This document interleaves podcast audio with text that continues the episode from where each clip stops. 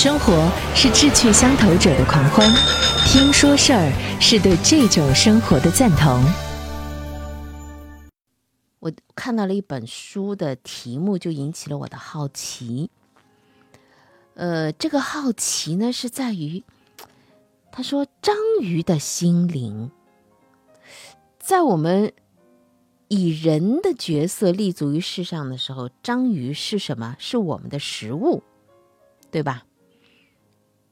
章鱼的心灵啊，把它当成一个人一样的，那你自然会好奇，这是小说吗？不是的，这不是小说，这真的啊，呃，是一个科学哲学家所写的，他的名字叫彼得·格弗雷·史密斯，科学哲学家，他里头的包含的内容就足以让我们好奇了。当一只章鱼到底是一种什么样的感觉？那这本书当中呢，带着我们去了解了一段和我们完全不同的一个演化的故事。我们为什么要去探讨与人类不同的这样的一个物种的它的心灵？了解完之后，你会跟我同样的感受。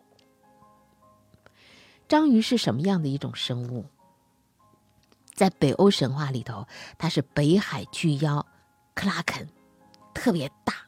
触角粗壮，而且在一些呃科幻小说里头、冒险小说里头，它是一个海怪一样的形象。它的爪子能把船给掀翻了，就是那触角能把船给拖到海底去了。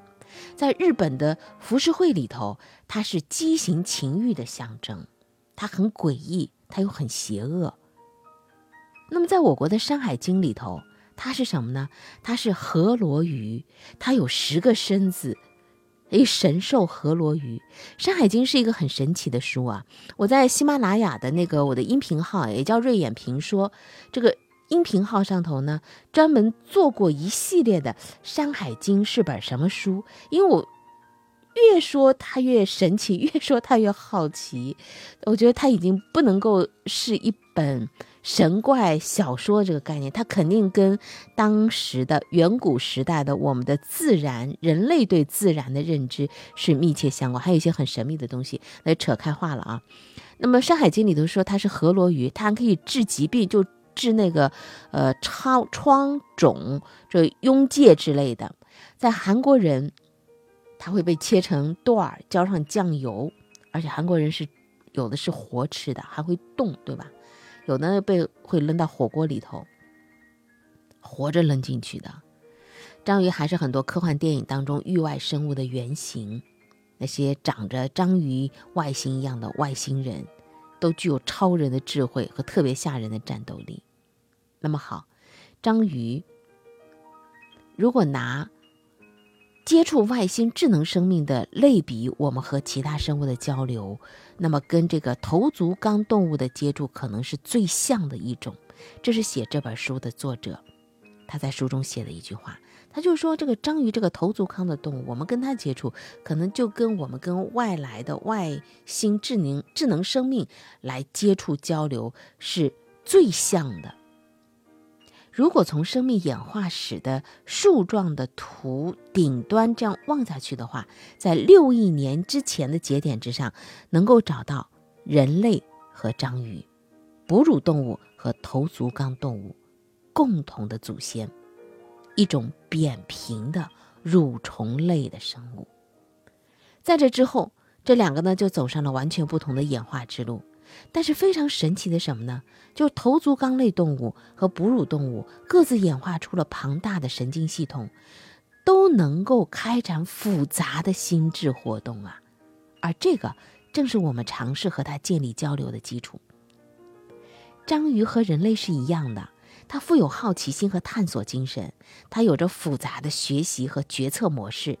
在实验室里面，科学家们观测到，它能够学会在简单的迷宫当中去移动，它还能够打开这个罐子的盖子，是拧开的啊！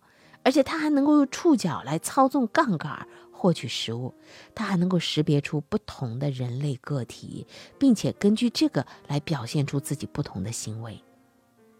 是不是这本书也让你充满了好奇了？这本书的书名叫《章鱼的心灵》，它记录了很多章鱼在实验室里的顽劣的表现。无聊的时候呢，他们会向灯喷水柱，让这个灯泡短路；他们会朝不喜欢的工作人员和新来的访客去喷水。而且还会故意的把碗伸进水族箱的出水阀，去堵住水流，水淹实验室。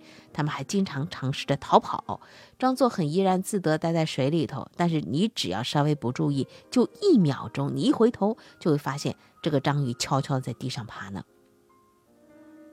不过，经过六亿年的各自的演化，以章鱼为代表的头足纲类动物和人类身体结构那是大不一样了。章鱼有三个心脏。章鱼的食道是从脑的正中间穿过去的。它如果吃了什么尖锐的东西，刺破它的咽喉的话，那么就直接刺到了它的脑子了。不过呢，对于章鱼来讲呢，并不像我们人类想象的那样，刺到脑子就致命了，因为它的大部分的神经系统不是在脑子里的，而是遍布它的全身。八条腕上的神经元的数量几乎是它脑部神经元的两倍，每条的触角的腕上头啊都有它的感应器和控制器，它能够感知触觉、处理味觉和嗅觉，所以即便是它被斩掉了一条腕，它也能够伸手抓握这些基本的动作。必要的时候呢，它所有的这些腕都会齐心协力的，在大脑的指导下协调动作。但有的时候也能够看到一只章鱼被各自当家做主，意见不统一的腕呢就四处在那里拉扯。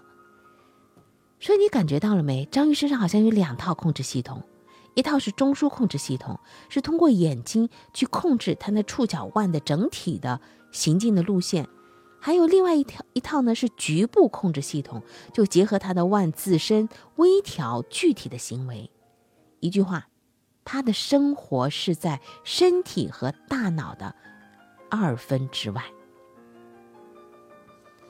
这位科学哲学家啊，他认为以我们现在的身体结构活着，限制了我们的想象力。研究动物的心灵的时候呢，说我们很容易被人类对自身心灵的认识所影响，只会带入小一号的自己的感受。但是头足纲动物让我们领会到了一种和我们截然不同的其他类的心灵。当一只章鱼到底是怎样的一种感觉？这位作者呢，试图探讨章鱼的主观经验，也就是说，章鱼它会不会觉得痛？章鱼有没有知觉？章鱼它有没有自身存在的感受？章鱼有没有自我？它有着庞大的神经系统和那么大的一个大脑袋，这样的生物，它是不是有心灵？他还是像生化机器一样内心空空？说到这个地方的时候，我们有有点有点好奇，好奇在哪里呢？就是这位科学哲学家研究出来的结果有没有？他想告诉我们什么？我们为什么要去了解一段和我们完全不同的演化的故事？为什么要了解章鱼的心灵？和我们有关系吗？曾经看到过一个研究的课题，也是研究章鱼的。他曾经指出啊，说人类很难弄清楚章鱼是不是跟我们拥有一样的知觉，因为我们还没有完全弄清楚拥有知觉是什么感受。这位。呃，研究学者呢，他给自己设了一个任务，就是每天只要想起来，就自己问自己一句：“我现在有知觉吗？”结果发现，自己在任何时候都不太确定什么是知觉。所以呢，思考做一只章鱼的感觉是有价值的，说这能够让我们重新评估作为人类的感觉。而反思我们人类对自己的感觉知之甚少，又怎么能够让我们更加开阔的去思考，做一个章鱼是什么感觉呢？那么反过来对章鱼来讲，人到底是个什么玩意儿？是会移动的庞然大物吗？是潜在的危险吗？还是吸引他注意力、吸引他兴趣的生物呢？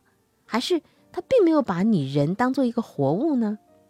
在《章鱼的心灵》这本书里头，记录了好多很好奇的章鱼。这些章鱼，它们曾经一次次的伸出它们的腕足来探索，就来摸前来观测它的这个科学家。当然呢，也和科学家研究他们一样，研究过这个东西是不是可以食用，人类是不是能吃。这个书的作者最后提醒我们说，人类不该认为演化会导向某个目的，演化并没有朝任何方向发展，它不朝向我们，也不朝向任何的物种，也就是它没有树一个敌的呃这个目标去演化自己的。也许我们应该时刻牢记的是什么呢？时刻牢记的就是人，你也是一个地球生物，你并不比其他生物更高级。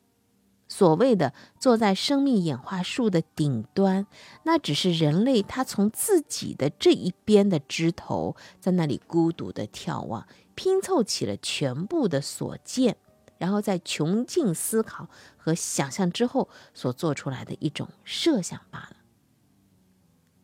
这句话说的很有意思。科学哲学专家。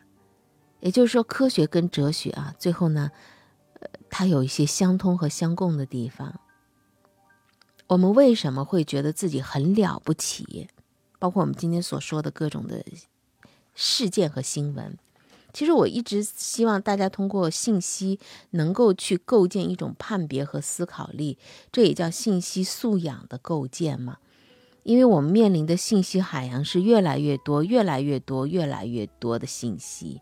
尤其是面临技术的进步，比如说 Chat GPT 的出来，让我们不知道这篇文章是人写的还是机器写的。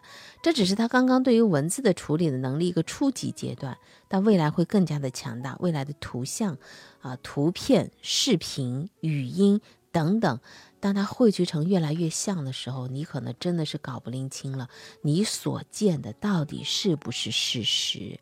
所以我们需要有一种信息供养是什么呢？就是我们。我们的思考力，我们的自我认知能力。我为什么说，呃，这本书最打动我的是最后的这位作者彼得·格弗雷·史密斯说那句话。他说：“我们应该时刻牢记，牢记的是什么呢？我们并不比其他生物更加的高级，我们只是坐在那个顶端，站在自己这一边的枝头之上，然后。”在那里眺望着，眺望着，然后把自己看到的左边的、右边的、前面的、后面的拼凑起来，所所有的所见，然后再加上自己的想象和思考，就认为，啊，这是我所认知的全部，并且呢，自认为把它定为是客观事实，定为是真理。这是从自然和科学的角度，呃，来理解这句话。那么从我们个体的角度呢？你坐在什么样的位置之上，做出什么样的判断，以及你所对这个判断所坚持的它的完整性、全面性、准确性、科学性，是要打上问号的。如果你认为你就是对的，全部都是对的，那么如果说你是单位里头的一个主管，那你所面临的情形会是怎么样的呢？孤独，深度孤独，没有人会跟你说一句来自于另外一方面的认知和见地，你就越来越片面，越来越不完整，越来越深陷于自己的那种深度孤独、孤寂。如果是一个企业的管理者的话，那可能你的判断会带来企业的这个直接的。嗯，投资方向也好，或说发展的这个历程也好，会带来更多的是负向的影响。所以，我们为什么要多去大自然？那是一个巨大的能量场。无论你再怎么厉害的人，当你走到大自然的环境当中，你看着那上百年。甚至近千年的大树的时候，你尝试着伸开自己的双臂，去贴到那个大树之上，安安静静的闭上眼睛，深呼吸一下，你感受到的会是什么？你的渺小，你的无知，他经历了多少啊？再跟大家说一个八卦啊，我曾经去宁波的一个村子，洞前湖旁边一个村子，这个村子里头呢有一个。特别大的银杏树。我们去的时候呢，正好是银杏果结果落地的时候，银杏果落地，结果掉在地上啊，它要烂的，真的是很臭，很气味的，嗯，很难闻啊，满地的黄叶，还有那一个个银杏果。那边上呢有一个住户，这个住户呢，他是自己开了一个小小的对外的营业的一个休闲的场所啊，小咖啡店呐，还还有一些烘焙的小点心。我们跟他在聊天，然后说这个到了这个季节啊，这个银杏树可能对你这个环境影响还是蛮大的，因为臭嘛，有臭气。他说是啊，他说但是这个树呢是不能去动的，为什么呢？这个树呢，曾经啊，也是因为到了秋天银杏结果的时候呢，那种气味让周围的邻居呢苦不堪言。有一位邻居呢，他就想把这个树呢给怎么砍了，或者说给怎么给怎么处理一下，吧唧一下，这一斧头刚落下，因为那个树半边是是受伤过的嘛，吧唧这样砍下去的时候呢，真的是有不测发生。真的是有不测发生啊！具体呢，我就不延展开了，因为是宁波的。如果您去了这个这个村子，找到了这棵大的银杏树，看到了这家小店，你就知道是哪了啊！这牵扯到人家个人的事情、家事儿的事情，我就不延展开了。但是真的发生了事情，能量很大呀，我们得敬畏。我们不是迷信的敬畏，我们要敬畏大自然当中的所有的经过岁月沉淀、吸天地之精华、土地之灵气的那所有一切的存在，他们才是永恒的，他们才是这个世界的、地球的主宰。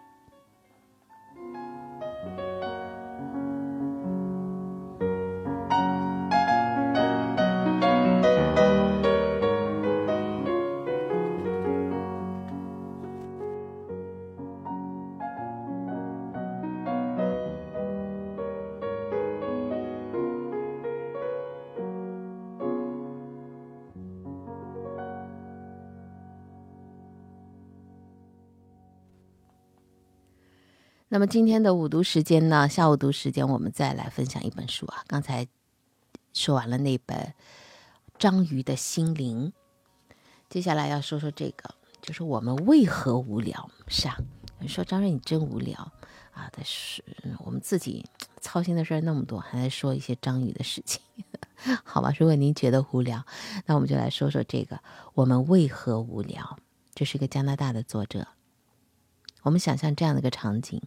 晚高峰的时候，公交、地铁上挤满了人，你可能要在这里站着度过接下来将近一小时的时间。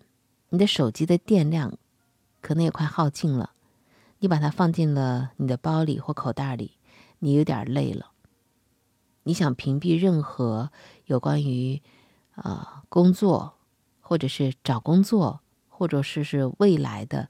这种严肃的思考，然后你就东张西望，看看周围的人。时间呢显得有点长，你看过了车厢里头的那些陌生人的脸，然后也看过了地铁里头电子屏上的宣传片。这时候你有点犯困，你有点烦躁，你再次抬头，看看那个地铁那个路线图上头到站的那个光点在那一闪一闪的。这时候你是不是觉得有点无聊？被无聊找上门的感觉不好受，对吧？但你想过吗？看上去很空洞、很乏味的他，可能是在向你传达信息。我们都曾经体会过无聊，但是却很难定义它。在不同人的眼里头，无聊是完全不同的。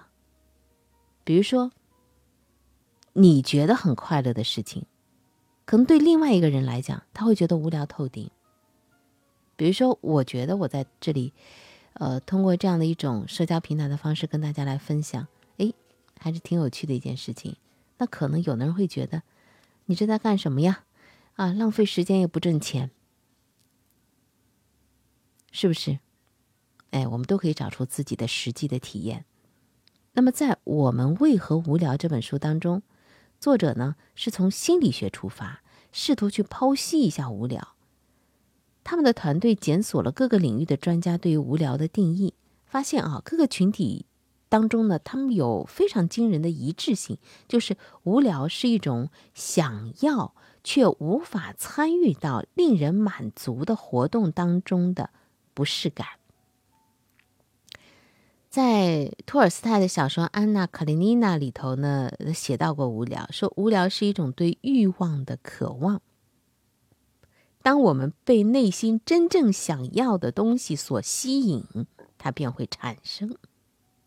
有人觉得无聊的时候呢，我们通常会给他们一些选项，比如说啊，你觉得很无聊是吧？那行啊，读书、运动啊，或者说是看电影。其实这些选项啊，作为他们都是考虑过的。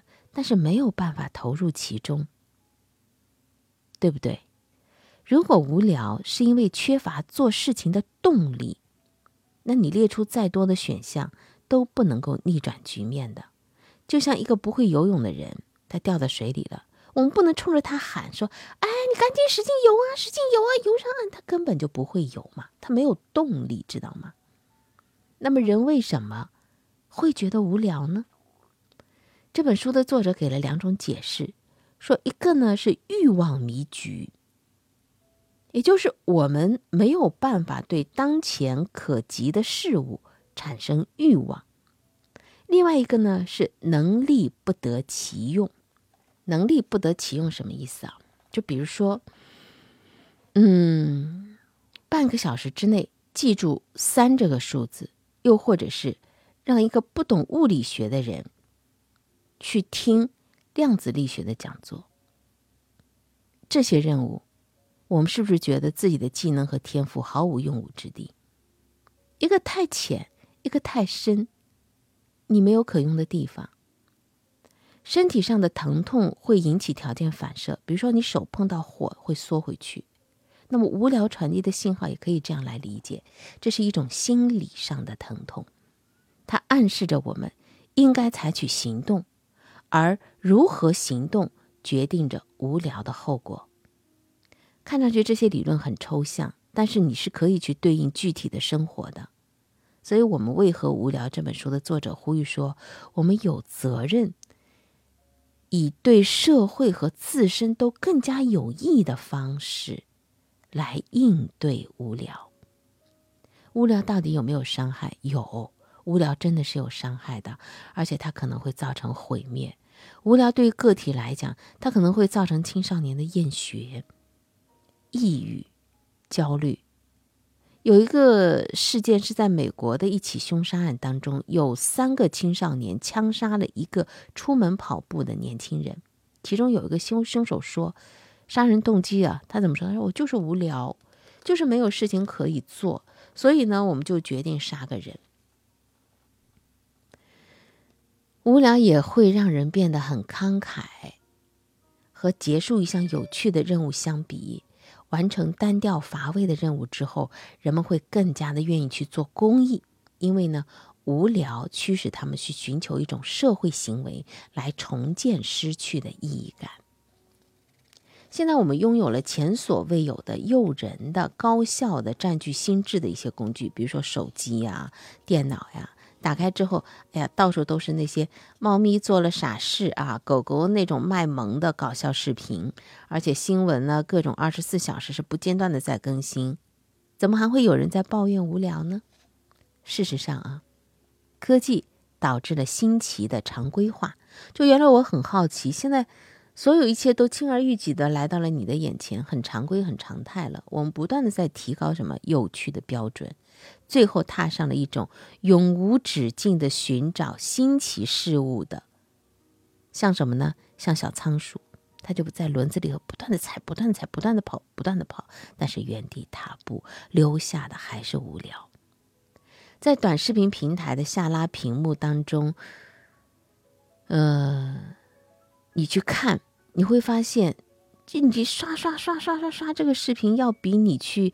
就某一条新闻去核实它的真实性要简单的多了，你看一个猫猫狗狗的视频，要比你读一篇长的文章要轻松的多了。所以，你越是依赖外在的事物来解决无聊，那么你的主观能动性，也就是说你内心的动力就越加的萎缩。我们原来想摆脱的是无聊，但是没想到却做出了适得其反的选择，听起来很矛盾。但是你理解了它背后的信号之后，就没什么好奇怪的了。人越是痛苦，就越是迫切的渴望解脱。我们沉溺于网络。自欺欺人的认为自己很好，只是为了忘记更加深层次的痛苦。恐惧无聊还有另外一个理由。呃，《倦怠社会》这本书的作者呢是韩炳哲，在这本书里头呢，作者将二十一世纪的社会是当当做什么呢？功绩社会，就是呃成绩啊，KPI 等等的。认为它是充溢着一种积极性的，为了提高效率，没有被填满的时间就变得低效无益，最终是无聊的。那么，怎么干掉无聊呢？有一种说法是，仅仅是告诉无聊的人放轻松，就能够减少他们当下的无聊感。我们试着回想一下，你上一次真正的放松是在什么时候？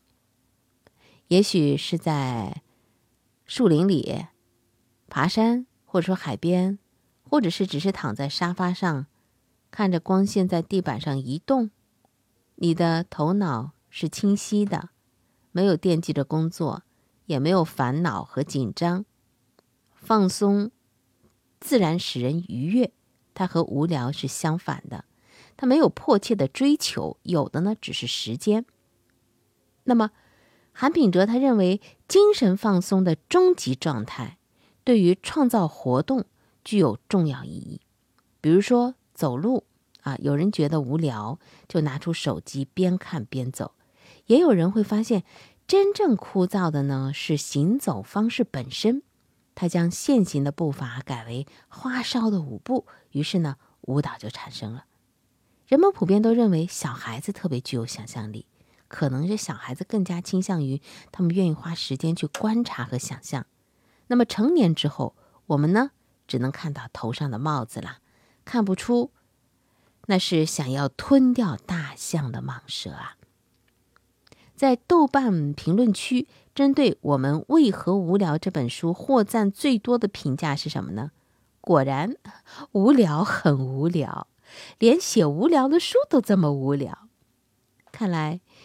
这本书呢，号称是凝结了团队十五年心血的一个科学手册啊，还是没能够征服无聊啊。那么，对于无聊本身，我们真的是要干掉它吗？叔本华曾经赞美说：“心存欲望的人，因为他们能够为之奋斗，直到欲望变成满足，再滋生新的欲望。”说完这儿，干掉了你的无聊了吗？挺难的，人家研究了十五年都还没干掉呢。让我们来重温一下这个作者的提醒：说无聊抛出了一个简单而又深刻的问题，你想要做什么？很少有比这个更加重要的问题了。诶，这句话倒是对的，不要去考虑干掉什么，而是要问问自己。在我们想不明白的时候，我们反过头都要来问自己：你想要做什么？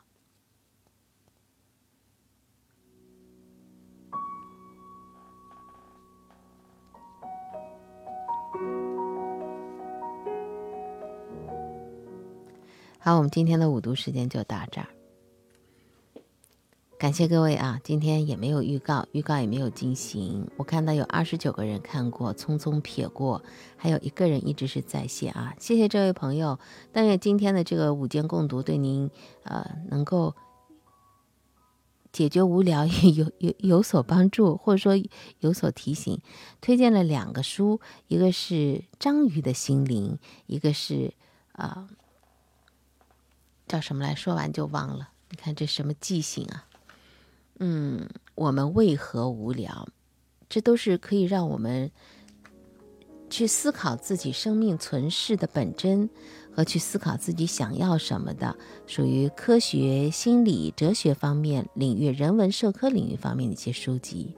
那一般我们的五读的书当中呢，我很少会跟大家去推荐一些小说，因为我觉得小说除了最最经典的那些经典小说之外，值得看啊。现在推出来很多的畅销书。呃，不管是哪个国家，甚至得诺贝尔奖的吧，那些畅销书呢，有的时候太费时间，而真的是不值得花那么多的时间。个人观点，啊，仅仅是我个人观点，不供您参考。好，今天就到这儿，拜拜。